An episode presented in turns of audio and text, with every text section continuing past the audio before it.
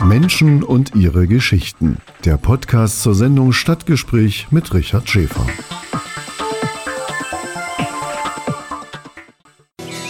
Erfurt. Erfurt ist super. Erfurt. Coole Stadt. Persönlichkeiten. Einrichtungen. Aktionen. Erfurt. Vorgestellt im Stadtgespräch mit Richard Schäfer. Herzlich willkommen zum Stadtgespräch hier im Bürgerradio Erfurt. Mein Name ist Richard Schäfer und ich trage die Verantwortung für diese Sendung. Ich begrüße dazu auch wieder die Hörerinnen und Hörer von Radio Enno in Nordhausen und von Radio SRB in Saalfeld, Ruderstadt und Bad Blankenburg. Heute möchte ich Sie, liebe Hörerinnen und Hörer, einladen zu einem Spaziergang im wahrsten Sinne des Wortes. Denn ich bin der Einladung zu einem Spaziergang durch die Magdeburger Allee gefolgt.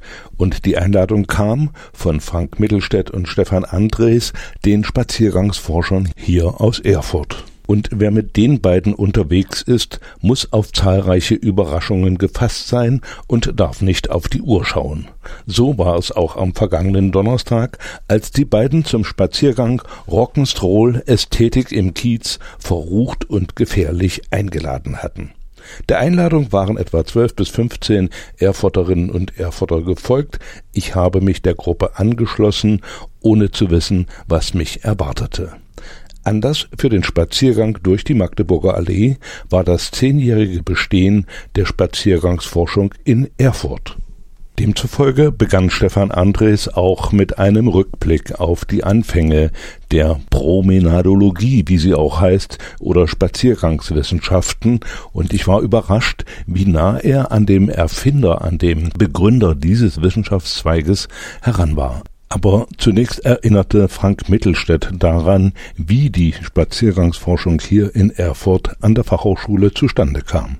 Genau, zehn Jahre Spaziergangswissenschaften in Erfurt. Ähm, 2013 haben wir uns kennengelernt, da hat der Stefan schon äh, sein Seminar einmal angeboten. Das Spaziergangswissenschaften an der ähm, Planungskommunikation in der Stadt- und Raumplanung. Und ähm, ja, es war wie so oft äh, an einem an einem Planungsstammtisch, an einem Planungstisch, wo wir, ich weiß gar nicht, was, was reden wollten. War das auch ein Kulturplanet? Ne, im BUND-Büro war das auf jeden Fall. Im BUND-Büro, ja. Na, da waren wir so auf der Terminsuche, saßen da alle, wollten alle irgendwas machen. Und dann so für die nachfolgenden Termine ist dann immer so am Schluss Terminsuche. Und das war schon ganz lustig. Und dann äh, sagt er so, na hier, nee, an dem Mittwoch kann ich nicht. Da habe ich Spaziergangswissenschaften. Und da sage ich so, mhm, okay, kenne ich. Will ich? Mache ich mit.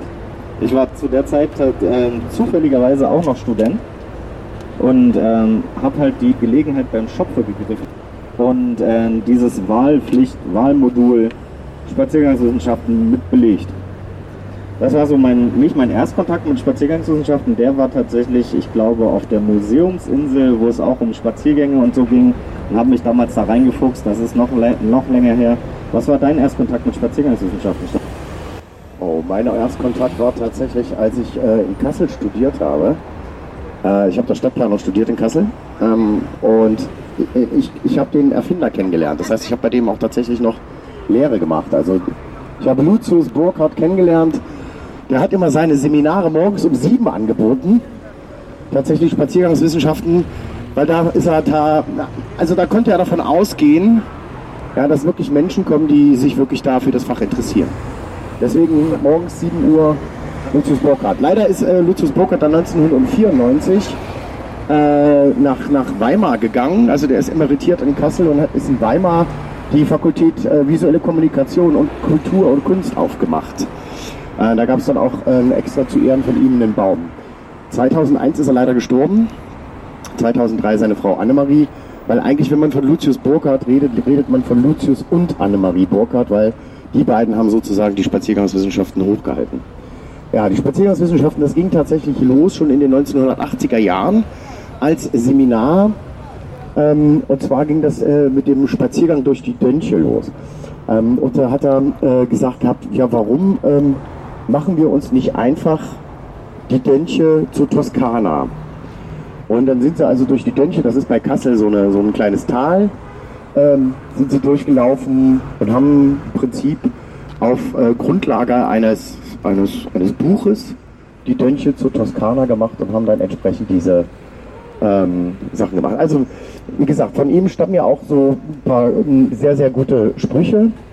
Wir nennen sie immer die Burkhardtschen Formeln, zum Beispiel 0,0. 0,0 ist immer da, wo man selber ist, ne? nämlich da beginnt der Weg. Ja? Dann äh, gibt es die Formel, hier ist es schön. Ja? Weil überall, wo wir sind, ist es einfach schön. Ne? Ja. Und von ihm kommt die Formel, ähm, die Schönheit kommt nicht, also die Landschaft an sich ist gar nicht schön, sondern die, tatsächlich das, was wir denken, das, was wir empfinden.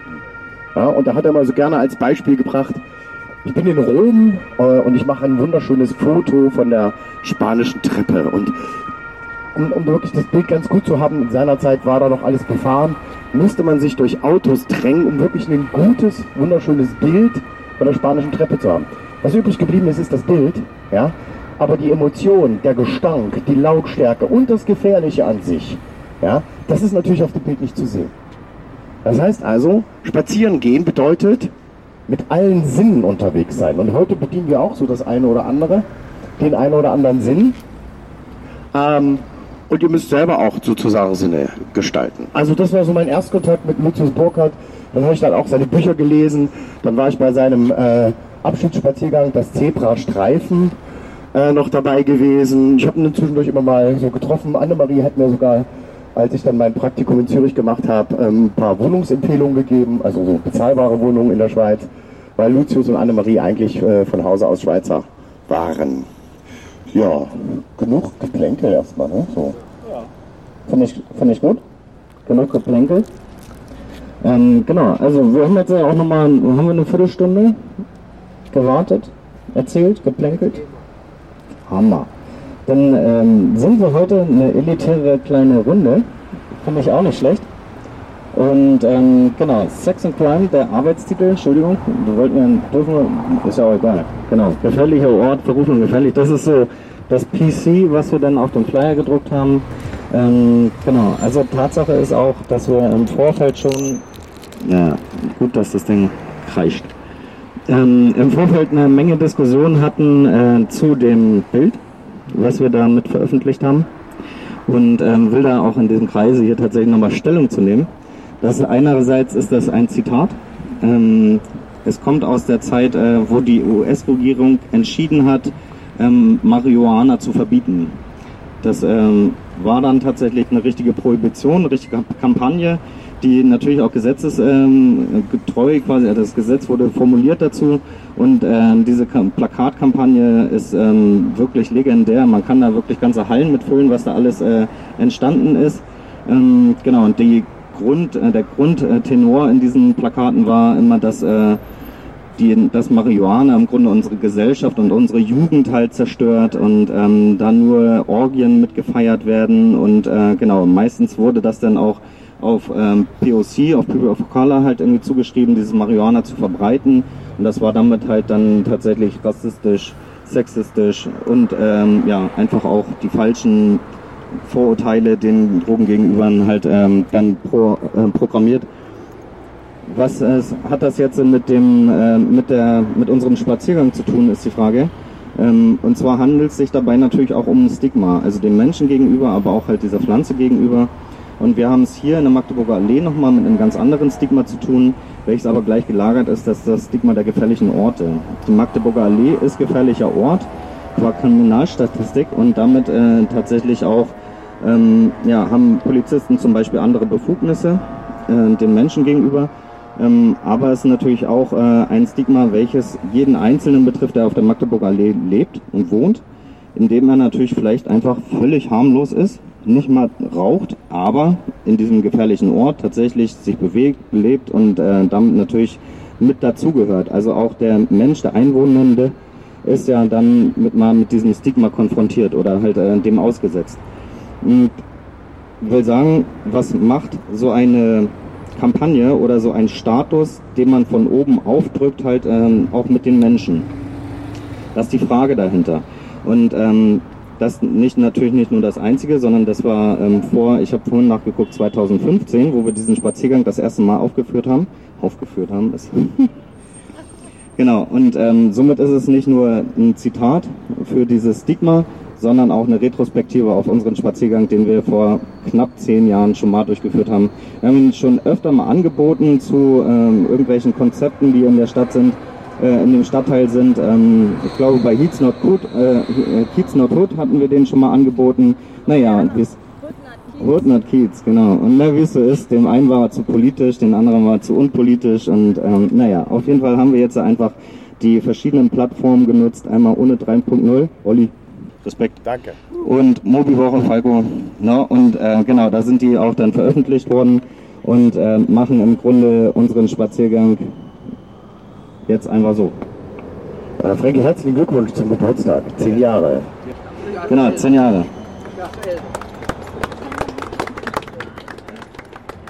Äh, ihr habt es mitbekommen, also die letzte Station wird das Ilvers sein. In dem Ilvers machen wir dann auch eine kleine Feierstunde, aber bis dahin müsst ihr noch ein bisschen arbeiten.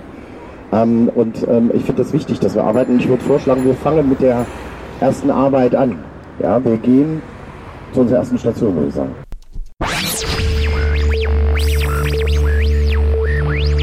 Stadtgespräch im Bürgerradio Erfurt mit Richard Schäfer.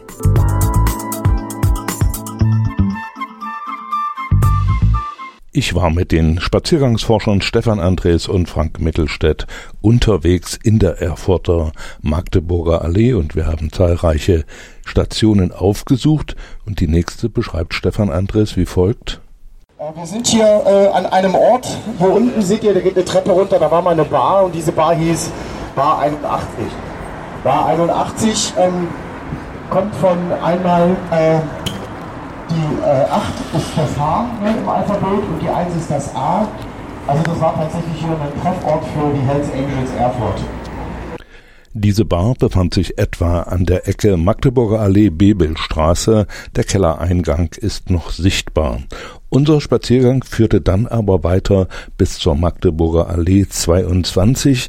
Dort hat die Volkshochschule den Lernort Freiraum. Und was uns dort erwartete, war ziemlich überraschend. Er wird heute durch einen Zeichenkurs gehen. Und zwar Aktzeichnen. Meine, wenn schon verrucht, dann auch richtig. Und dazu danke ich übrigens meinem Sohn Samuel, weil er wird sich als Modell bereitstellen. Nicht ganz nackt, aber. Wie der Papa. So genau, einfach. Ähm, ja, der Apfel fällt nicht weit vom Stamm, ne? Ist der Vater eine Rampensau, ist der Sohn das auch. Wir gehen einfach mal rein. Äh, Sammy, du bereitest dich vor. Äh, Andi, ihr bereitet euch vor und wir gehen. Wir folgen Olli einfach, der sagt uns. Sind hier, ist die Welt? Und es sind dann auch irgendwo müssen die Brennöfen noch stehen. Ähm, nur noch kurz zur Info. Das gibt es noch gar nicht so lange, ne? Relativ frisch neu gebaut. noch, noch frisch saniert. Ne? Okay, also ich wurde heute äh, ich wurde angefragt zum Thema Sex and Crime ähm, einen Aktzeichenkurs zu machen und war dann etwas überrascht, weil ich sagen muss, dass äh, natürlich das Aktzeichnen weder was mit Sex noch was mit Crime zu tun hat und schon gar nicht verrucht ist. Ne? Also, ähm, das ist so, dass viele sagen, um Gottes Willen, Aktzeichnen, hm, äh, Modell stehen, ja, um Gottes Willen, das würde ich nie machen und so weiter. Erfahrungsgemäß ist es so, du bist jetzt ja nicht nackt, aber wenn du nicht wärst, dass in der Regel diejenigen, die dann hingucken und zeichnen müssen, dürfen, äh, manchmal mehr beschämt sind als eigentlich das Modell. Ja, ich weiß nicht, frag mal in die Runde, wer war schon mal beim Aktzeichnen so richtig? Ja, doch schon einige. Wer war schon mal Modell? Akt? Okay, also können wir noch tauschen. Naja, die bessere Figur. Modell stehen wollen und sagen, ich kann nicht zeichnen, ich spiele lieber Modell. Nein. So, zweite Frage, ich kann nicht malen, ich kann beruhigen, wir zeichnen heute nur. ja, also, das Aktzeichen ist Grundlage bei jedem Kunststudium. Muss man machen, weil man anhand von den Aktzeichnen äh, die Proportionen am Menschen äh, am besten darstellen kann, weil da im Prinzip alles vereinigt ist. Also dreidimensionales Zeichnen, Mensch sowieso ganz wichtig in der Kunst und äh, diese Proportionslehre und so weiter. Und das geht eben eigentlich wirklich nur am nackten Menschen. Das werden wir gleich sehen, warum es heute nicht so ganz funktioniert. ähm, Und wir fangen dann erstmal an mit so ein paar Grundregeln. Da können wir, können wir ruhig mal mitzeichnen oder schon mal mitschreiben. Also wir haben hier einen stattlichen jungen Mann stehen, könnte auch eine stattliche junge Frau sein. Die Grundproportionen sind bei Mann und Frau ziemlich identisch. Also alles, was wir als Unterschied wahrnehmen, ist eigentlich relativ wenig. Ich sage mal jetzt außer vielleicht die Geschlechtsmerkmale an sich. Aber der Grundkörperbau ist für Mann und Frau gar nicht so unterschiedlich. Das heißt, wir haben die gleichen Grundproportionen. Da haben wir erstmal den Kopf. Und dieser Kopf ist ca. achtmal die gesamte Körperlänge. Also ihr könnt euch mal einen Strich machen und äh, ruhig mal so acht Striche. Ja. Dann haben wir im Prinzip vom Kopf bis Fuß erstmal dieses Maß.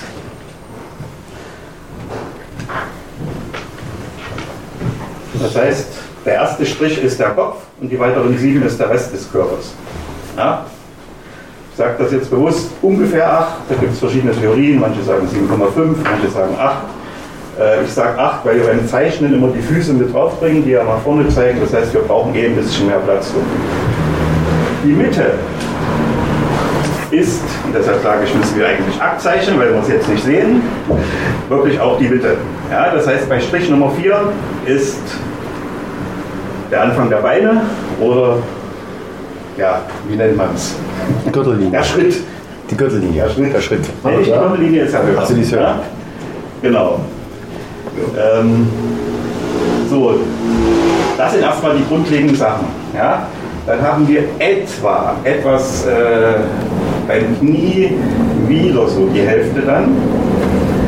Das stimmt nicht genau, also das heißt, wir sind ein bisschen mit der, Kniescheibe ein bisschen tiefer, ähm, aber so grob gesehen. Ja?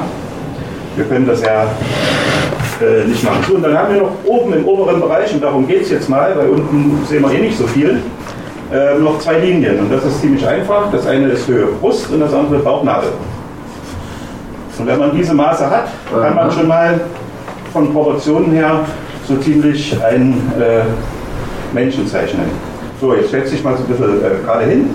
So, dann haben wir die Schulterbreite, also von hier bis hier.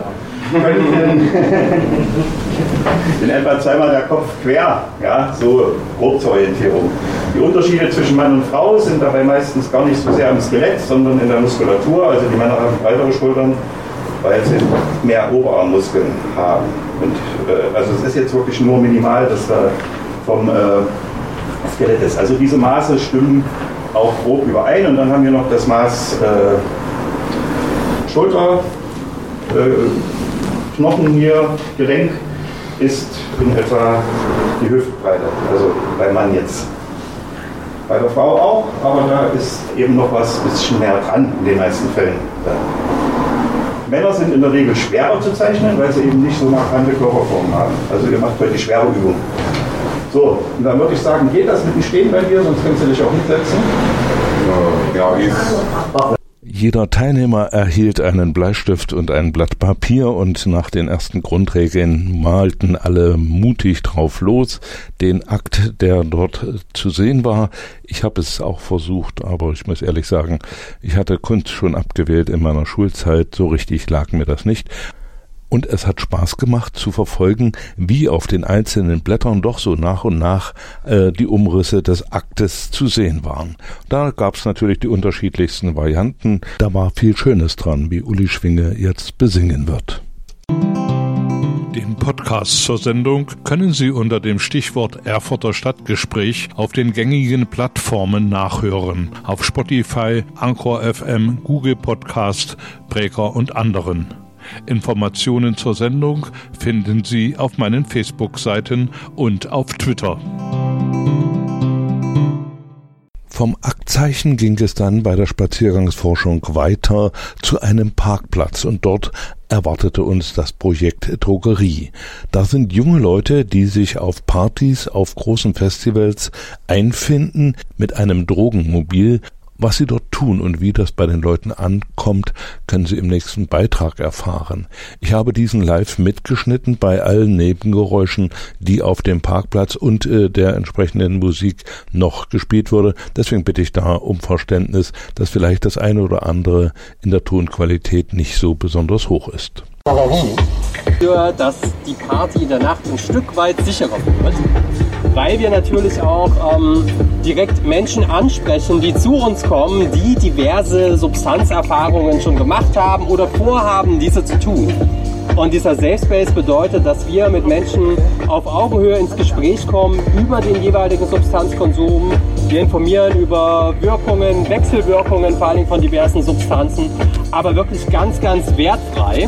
Und wir fahren einen absolut akzeptierenden Ansatz. Also wir stellen uns jetzt nicht hin und sagen, oh, du, du, du, pass mal auf, äh, nimm mal keine Drogen. Das könnte möglicherweise schädlich für dich sein.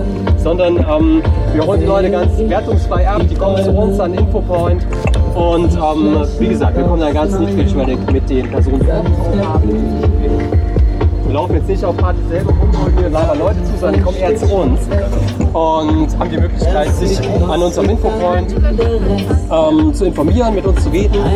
Wir können die Menschen aber auch, denen es nicht so gut geht, ähm, ein Stück weit begleiten, im Rahmen von Drip-Sitting zum Beispiel, also Personen, die zu viel konsumiert haben oder die auf die Wirkung nicht klarkommen, können wir ein Stück weit begleiten. Und das läuft immer ganz eng zusammen, ähm, ja, letzten Endes mit der Sicherheitsstruktur auf Veranstaltungen, mit Sanitäterinnen, ähm, mit Awareness-Teams unter anderem, mit denen wir sehr eng zusammenarbeiten, je nachdem auf welchen Veranstaltungen wir unterwegs sind und ähm, natürlich auch mit den Securities und den Veranstaltenden.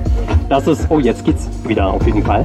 Ähm, ja, Ganz klar, so sieht unsere Arbeit aus. Normalerweise haben wir noch ein großes Zelt mit dazu, der wirklich ähm, zum Chillen einlädt, also mit diversen Matratzen, mit Fancy Deko. Das konnten wir jetzt hier auf die Schnelle nicht aufbauen. Normalerweise haben wir so eine große Jote noch mit dabei, ähm, wo man halt wirklich ähm, drin chillen kann.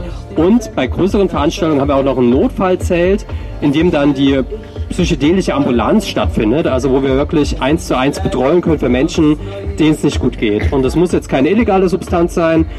Im Prinzip ähm, sind es auch Menschen, die einfach zu viel getrunken haben zum Beispiel, die da nicht mehr klarkommen und denen wir dann da vor Ort helfen können.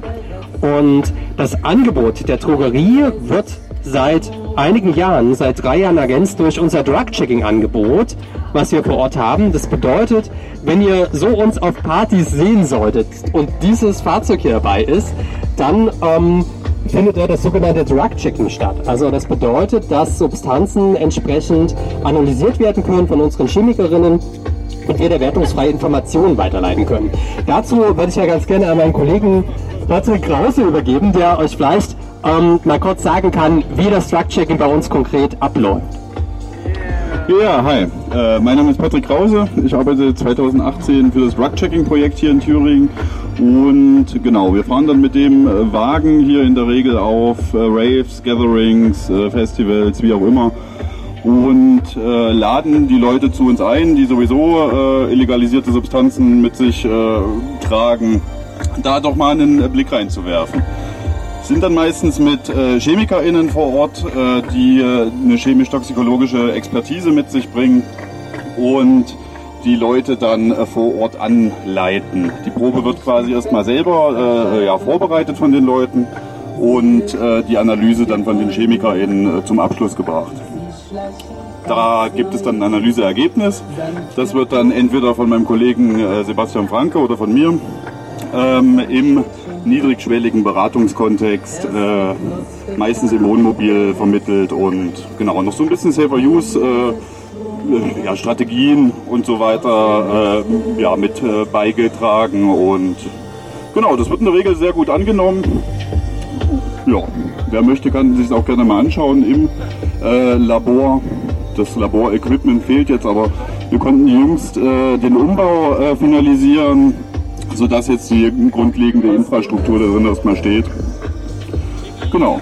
Genau, ihr könnt natürlich gerne mal einen Blick auch reinwerfen. Das ist unser Beratungsraum. Das findet natürlich meistens eins zu eins statt. Sieht ein bisschen wild aus, gebe ich zu, weil wir jedes Wochenende auf Veranstaltungen unterwegs sind. Und ähm, die Beratung, wir machen da die Tür zu und es findet in der Regel eins zu eins statt, dass wir eine anonymisierte wenn, wenn, wenn du sagst oder ihr sagt, äh, das wird gut angenommen, was muss ich mir denn da Ja. vorstellen? Kommen die da zu Dutzenden? Äh, Ja, ja, auf jeden Fall. Echt, ja? Also das ist tatsächlich so, dass wir in der Regel auf Veranstaltungen unterwegs sind, die natürlich sehr konsumpositiv orientiert sind. Also wo wir schon alleine wissen, ähm, durch eigene Erfahrungen oder halt durch die Veranstaltungen im Vorfeld schon, okay, das ist eine Party, da wissen wir, dass viele Menschen unterwegs sind, die möglicherweise vorhaben, psychotrope Substanzen, also Drogen zu konsumieren. Und die Prämisse, dass es funktioniert, ist die, dass entsprechend niemand von den Freizeitdrogen konsumierenden ähm, vorhat, sich selber irgendwie zu schädigen oder so, sondern die gehen natürlich mit der Prämisse ran, irgendwie einen abgefahrenen Abend zu haben und so weiter. Aber letzten Endes durch den Schwarzmarkt wissen die überhaupt nicht, was sie letzten Endes für eine Substanz haben. Und da greift unser Angebot von der Suchthilfe in Thüringen, dass wir quasi wirklich als Türöffner mit den Leuten reden können, damit die später nicht irgendwie Probleme vielleicht bekommen oder in die Klinik müssen oder so oder sich überdosieren und möglicherweise auch wirklich daran sterben im schlimmsten Fall, ne? sondern dass wir da vorher intervenieren können und die Leute halt wirklich bei uns in, ja, ins Arbeiten holen können. Und ganz wichtig ist da, dass wir im Rahmen der eigenen Konsumkompetenz da ganz viel erreichen können, weil oft Menschen sich mit ihrem Konsum noch nicht auseinandergesetzt haben und wir das in dem Rahmen aber können. Und äh, habt ihr jetzt den Eindruck, dass das äh, nachhaltig ist? Also wenn ihr jetzt mit so, so einem Riesenaufbau zu so einer Fete kommt, dann könnte ich mir ja auch vorstellen, dass die Leute sich da gestört fühlen oder, oder so. Ja. Oder sagen, ja, jetzt bitte nee, die schon wieder oder so. Ja. Ne? Ist Also das das so? ist ganz im Gegenteil. Also die kommen wirklich zu uns und ähm, haben ein großes Interesse daran, entsprechend wirklich zu wissen, um was es sich handelt. Oder generell die Möglichkeit zu haben, sich endlich mal mit ihrem Konsumverhalten auseinanderzusetzen oder darüber zu reden, über Rauscherfahrungen zu reden und so weiter, weil es ein sehr stigmatisiertes Thema ist und halt in der Regel man da sonst im Alltag keine Möglichkeit hat, darüber offen und wertfrei und ohne Verurteilung drüber zu reden. Ja. Es ist halt, weil es illegal ist und man ja eine gewisse Straftat begeht, wenn man eine illegale Substanz hat, geht man da ja jetzt nicht offen damit um. So. Und hier ist die Möglichkeit, dass man professionell die Leute halt im Vorfeld abholen kann. Dass es nicht nur im Freundeskreis irgendwie mal thematisiert wird, sondern dass wir es mit Fachwissen Das ist ja nun auch eine Vertrauensfrage, ne? wenn die zu euch kommen. Also da muss man sich auch ein bisschen outen, ne? äh, was ich genommen habe oder so, oder wo ich das Zeug her habe. Und da muss ja auch äh, für euch sicher sein, äh, dass die euch nicht anzinken oder umgekehrt. Ne? Ja, ganz genau. Aber wir sind ja im Landesauftrag unterwegs. Also wir machen nichts Verbotenes, sondern das ist wirklich der Wille des Landes, dass wir das vor Ort machen. Also gerade auch im Rahmen der Suchthilfe. Das ist super wichtig, dass es so ein Angebot gibt, weil viele, die gehen halt in der Allgemeinbevölkerung davon aus, ja, das sind ja irgendwelche Drogenkonsumenten, ähm, sind selber schuld, wenn sie Substanzen konsumieren und dann irgendwie abhängig werden oder vielleicht auch gesundheitliche Folgeerscheinungen haben und dann daran sterben. Aber letzten Endes sind es alles Menschen und ähm, bevor man überhaupt eine bewusste Entscheidung treffen kann, braucht man Informationen. Und so können wir halt wirklich einerseits verhindern, dass Menschen irgendwann pathologisch konsumieren, weil das sehen wir immer bei Menschen, die wieder zu uns kommen. Also das haben wir ganz oft, da sieht man die Nachhaltigkeit dann auch. Ähm, das haben wir sehr, sehr oft, weil wir auf diversen Partyreihen immer vertreten sind und man sehr oft da mit den gleichen Leuten auch zu tun hat. Und beim ersten Mal ist es noch so, ja, ich konsumiere da so ein bisschen und ja, eigentlich ist es mir, jetzt nicht so Gedanken gemacht, aber je öfter die kommen, desto effektiver wird das Ganze. Und man merkt wirklich dann im Beratungsgespräch auch, was komplett anonym ist, aber man sieht ja trotzdem die Menschen immer wieder, ähm, ja, was es halt wirklich auslösen kann zum Thema der eigenen Kompetenz zu sagen, okay, ich habe jetzt auf jeden Fall ein ganz anderes Verhältnis zu Substanzkonsum, ich mache es vielleicht trotzdem noch, aber ich möchte wissen, um was es sich handelt und ähm, dann wähle ich lieber eine geringere Dosis aus, um halt einen guten, eine gute Erfahrung zu haben, als halt einfach reinzuklatschen und dann vielleicht gut zu Dass man erstmal so auch äh, so eine, so eine Grenze, eine persönliche Grenze ziehen kann. Ja. So viel kann ich von dem nehmen und dann habe ich die und die Wirkung, aber Ja. mehr nicht. Ja, okay. Genau. wie, wie ist denn das Verhältnis junge Mädchen? Also das ist gleich verteilt, würde ich sagen. Ne? Also es ist nicht so, dass jetzt nur, gut, wir sind me- meiner, also normalerweise sind wir paritätisch aufgestellt, auch im Team. Das ist ganz wichtig. Momentan ja, ja. sind wir ja jetzt nur hier als zwei Kerle unterwegs. Aber normalerweise ist es so, dass wir mit ganz vielen Ehrenamtlichen zusammenarbeiten, die auch den Infopoint mit betreuen. Und da ist das Verhältnis auch sehr ausgeglichen. Es ist wichtig, dass paritätisch aufgestellt ist, dass man halt im Nachtleben auch in Awareness-Strukturen unter anderem halt dafür sorgen kann, ähm, dass man da entsprechend sich einfach wohlfühlt und da sich nicht irgendwie verurteilt fühlt, wenn der jetzt nur ein Geschlecht vertreten wäre. Und wir erreichen wirklich alle. Also Geschlecht spielt da eigentlich keine Rolle in dem Sinne. Liegt aber gut ab. Ja, danke schön. äh, nun, nun wäre es ja eigentlich äh, jetzt überlegen, wenn ihr da mit so ein Zeichen setzt bei den Jugendlichen, ja. äh, dass das jetzt nicht nur bei den Zeichen bleibt, sondern dass das auch weitergeführt wird irgendwie. Ja, dass, äh, dass es irgendwie, ich weiß nicht, in der Schule aufgegriffen wird oder so, das wäre dann das hohe C. Ne? Ja, das stimmt. Wobei unser Ansatz tatsächlich rein im Nachtleben fußt und halt wirklich auf Partys. Ähm, in der Schule läuft eine andere Form der Prävention. Da geht es wirklich eher darum, in der universellen Prävention ähm, zum Thema ja, Gesundheitsförderung, Angebote zu machen. Das machen dann aber nicht wir von der Drogerie, sondern das machen dann andere Fachkräfte, Beratungsstellen, Schulsozialarbeiter, Suchtpräventionsfachkräfte. Und letzten Endes braucht es alles gleichermaßen, um halt flächendeckend Prävention zu machen. Und natürlich muss es immer weiter ausgebaut werden, weil nur so schafft man eine Nachhaltigkeit, wenn man unterschiedliche Angebote hat. Und äh, äh, es ist ja auch so, es kommen ja immer neue Stoffe auf den Markt. Ja, ne? auf jeden Fall. Und äh, da müsste ja auch irgendwie äh, vorbereitet sein oder, oder zumindest ja. Äh, da Hinweise geben können, hier aufpassen oder äh, das hat man ja nicht im Griff. Ne? Da gibt es ja nicht eine Gebrauchsanweisung äh, wie beim Rezept. Naja, das stimmt allerdings. Deswegen ähm, ist Drug-Checking super wichtig, weil nur so können wir neue psychoaktive Stoffe auch identifizieren und können da nochmal gezielter Warnungen aussprechen, ne? weil die Wirkung natürlich komplett unerforscht ist und wir immer sagen, wenn es sich um eine neue psychoaktive Substanz handelt, das wissen oft Menschen gar nicht. Die geben meinetwegen eine vermeintliche Amphetaminprobe ab und dann stellt sich raus, okay, es ist kein Amphetamin, sondern Methadron, was eine neue psychoaktive Substanz ist. Und wir dann sagen, ey, das ist komplett unerforscht, wir würden auf jeden Fall davon abraten, das zu konsumieren. Äh, sind ja bei solchen Partys nicht nur Deutsche, ja. äh, sind ja ganz viele Ausländer wahrscheinlich auch. Äh, das heißt, ihr müsstet auch mehrsprachig anbieten. Also ich sag's mal so, im Thüringer Raum ist es tatsächlich so, dass häufig Deutsch gesprochen wird, aber es gibt natürlich auch Veranstaltungen, Festivals, hatte ich jetzt selber auch auf einem größeren Festival, wo man auf jeden Fall Englisch sprechen sollte. Ne? Dann auch, wo man Beratungen Englisch durchführen sollte. Oder man in der Lage ist, es irgendwie zu vermitteln, trotz allem. Okay, gut. Genau. Vielen Dank. Ja, nächster Dank.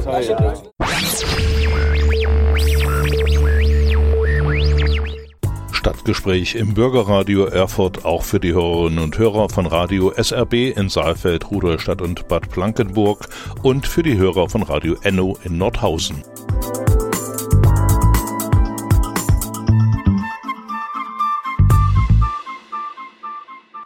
Der Spaziergang in der Magdeburger Allee führte uns dann in einen kleinen Hauseingang, äh, der schon betitelt war mit Unne. Mit Unne bezeichneten die Erfurterinnen und Erfurter, die im Ortsteil Ilversgehofen wohnten, liebevoll ihr altes Union-Kino. Ein Bauhauswerk aus den 1920er Jahren, das über 900 äh, Zuschauer fasste, leider aber in den 1990er Jahren abgerissen wurde. Heute steht dort ein Wohnhaus und eine Kaufhalle. Und dort in diesem Hauseingang wurden dann drei Kurzfilme gezeigt. Es ging in den Filmen unter anderem darum, wie sich Gewalt entwickelt in einer U-Bahn, in einer S-Bahn und äh, wie sich Gewalt andeutet in einem äh, Omnibus, auf einer Bustour und äh, wie die Menschen entsprechend reagieren, was diese besondere Situation mit diesen Menschen macht. Da waren viele Gewaltszenen dabei und die forderten natürlich im Anschluss zur Diskussion heraus. Der Spaziergang endete dann im Ilvers und das ist also eine, eine Gaststätte im Erfurter Norden. Dort sollten nochmal Glücksspiele angeboten werden, um den verruchten und gefährlichen Charakter des Kiezes darzustellen. Und ich hatte mich dazu aber nicht entschließen können, da teilzunehmen. Es gab danach auch noch eine Podiumsdiskussion und darüber kann ich vielleicht in einer anderen Sendung berichten. Das war das Stadtgespräch für heute. Ich danke fürs Einschalten und Zuhören wünsche Ihnen eine schöne Zeit und vielleicht haben Sie ja mal Lust, selbst Spaziergangsforschung in Ihrem Ort, in Ihrer Heimat zu betreiben, dann sollten Sie sich da einfach auf den Weg machen. Tschüss, bis zum nächsten Mal, sagt Richard Schäfer.